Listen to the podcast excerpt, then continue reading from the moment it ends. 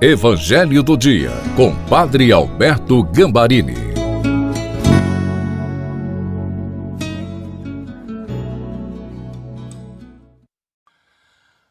Olá, seja bem-vindo, bem-vinda ao Evangelho do Dia de sábado. Se queremos um avivamento para a igreja, para a nossa vida, para a nossa família, para o mundo, nós temos que reavivar a nossa reverência à palavra de Deus.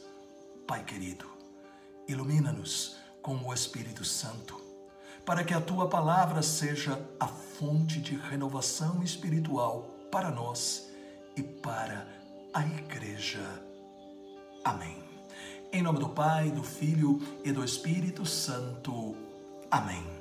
Proclamação do Evangelho de Nosso Senhor Jesus Cristo, segundo São Marcos, capítulo 3, versículos de 20 a 21. Jesus voltou para casa com os discípulos e de novo se reuniu tanta gente que eles nem sequer podiam comer.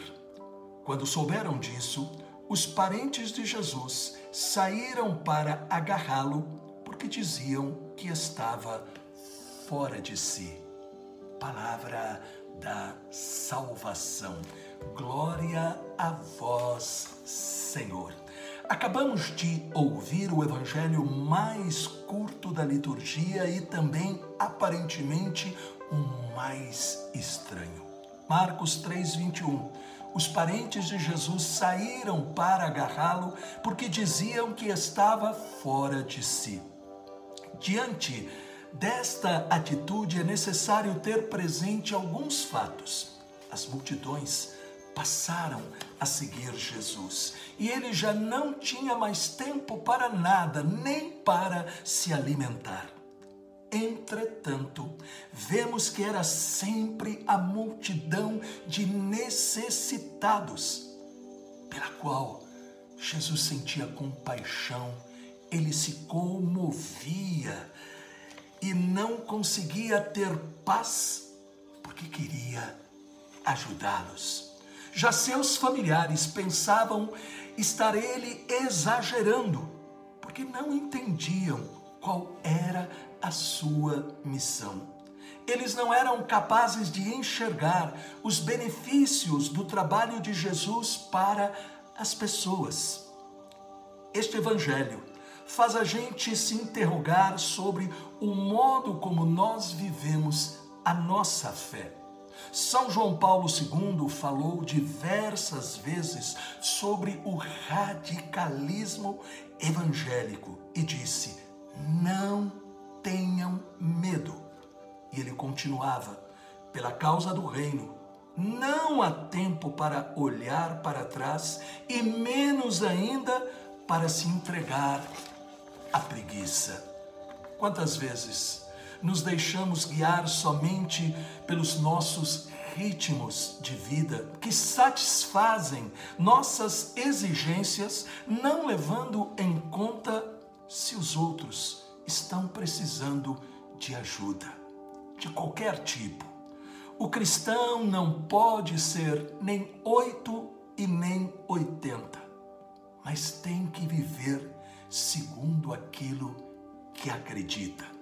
Em 1 João, no capítulo 2, versículo 6, lemos: Aquele que afirma permanecer em Jesus deve também viver como ele viveu. O cristão cheio do Espírito Santo possui no coração a chama do fogo do amor de Deus. Por isso, pensa somente em si, mas é capaz de sentir como Jesus as necessidades dos outros. Quantas vezes, porque frequentamos a igreja, ajudamos em algum trabalho, somos voluntários, damos testemunho, colaboramos financeiramente, somos acusados de exagero.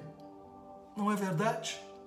Nestas horas é necessário estar convencidos do que cremos para responder com calma e segurança que não estamos exagerando em nada, porque quando se trata de amor, é impossível exagerar.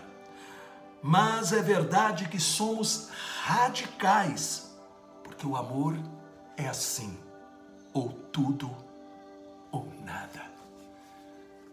Peçamos ao Deus Todo-Poderoso esta grande graça, a graça de nós podermos ser daqueles cristãos que praticam aquilo que falam, que creem, que tornam realmente real a presença de Jesus neste mundo tão confuso e tornam real, primeiro, pelo exemplo de vida, e segundo, também através da palavra.